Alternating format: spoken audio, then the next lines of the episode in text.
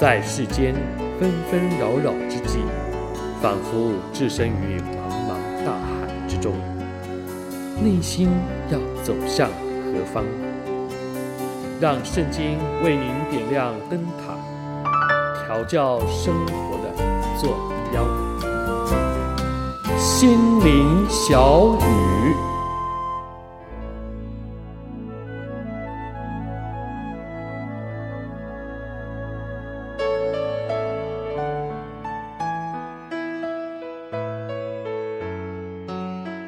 亲爱的朋友，亲爱的弟兄姐妹，大家好！又到了心灵小语的时刻。我是志阳。如果我们是做父母的，相信大家都会有一个共同的体会，就是教导孩子顺从是一件非常非常难的事情。光是一个口头上说“请”“谢谢”与“对不起”就非常的困难，尤其啊是最后一句“对不起”。如果我们自己呢能有自省能力的话，其实我们会发现，不用说是小孩，就算是我们大人。嘴里要说出来自心里真正的对不起，也是非常的难，尤其是对自己的小孩，因为拉不下做父母的权威的面子，所以啊，这里就牵涉到了有关于顺从的问题，也就是是否心服口服，尤其是面对适合自身的利益或者是跟自己权益产生冲突的时候，所以真正的顺服。是在看起来对自己是有缺损的时候，但知道这样的牺牲可以带来更大的利益，而不是被更大权力所压迫，而不得不的这样的一个顺服。这就让我想起啊，我们在圣经当中有一个跟顺服有关的课题的经文，在希伯来书第五章第五节到第十节。希伯来书第五章第五节到第十节。先听我来读。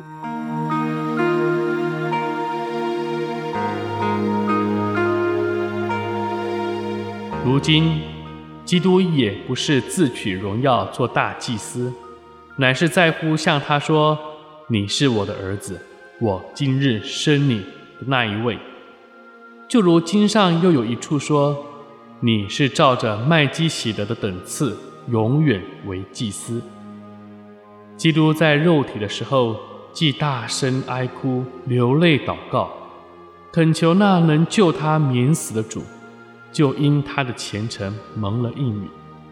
他虽然为儿子，还是因所受的苦难学了顺从。他既得以完全，就为凡顺从他的人成了永远得救的根源，并蒙神照着麦基洗德的等次。称他为大祭司。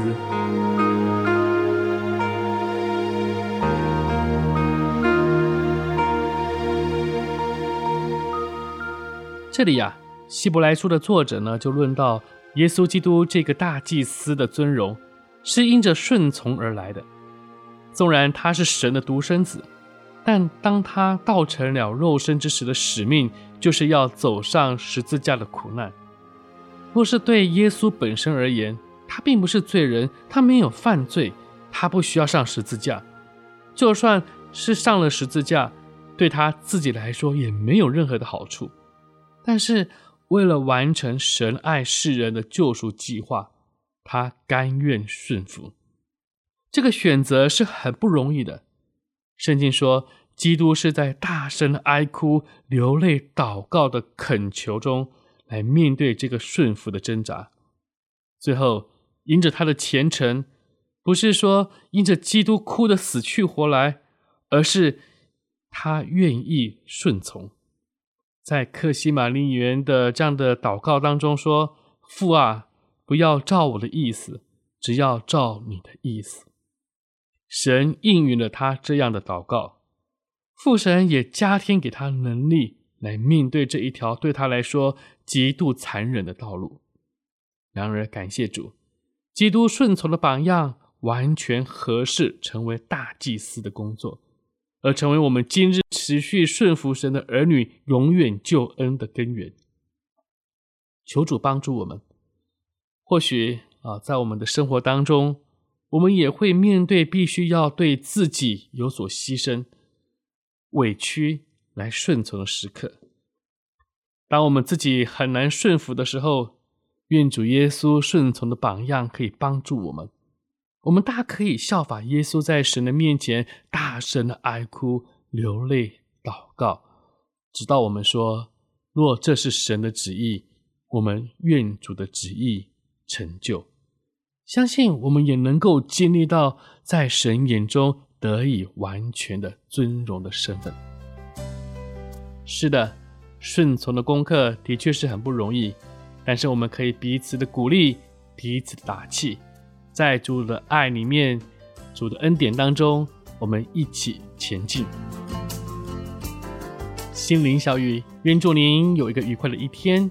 我们下次在空中再会。我是志阳。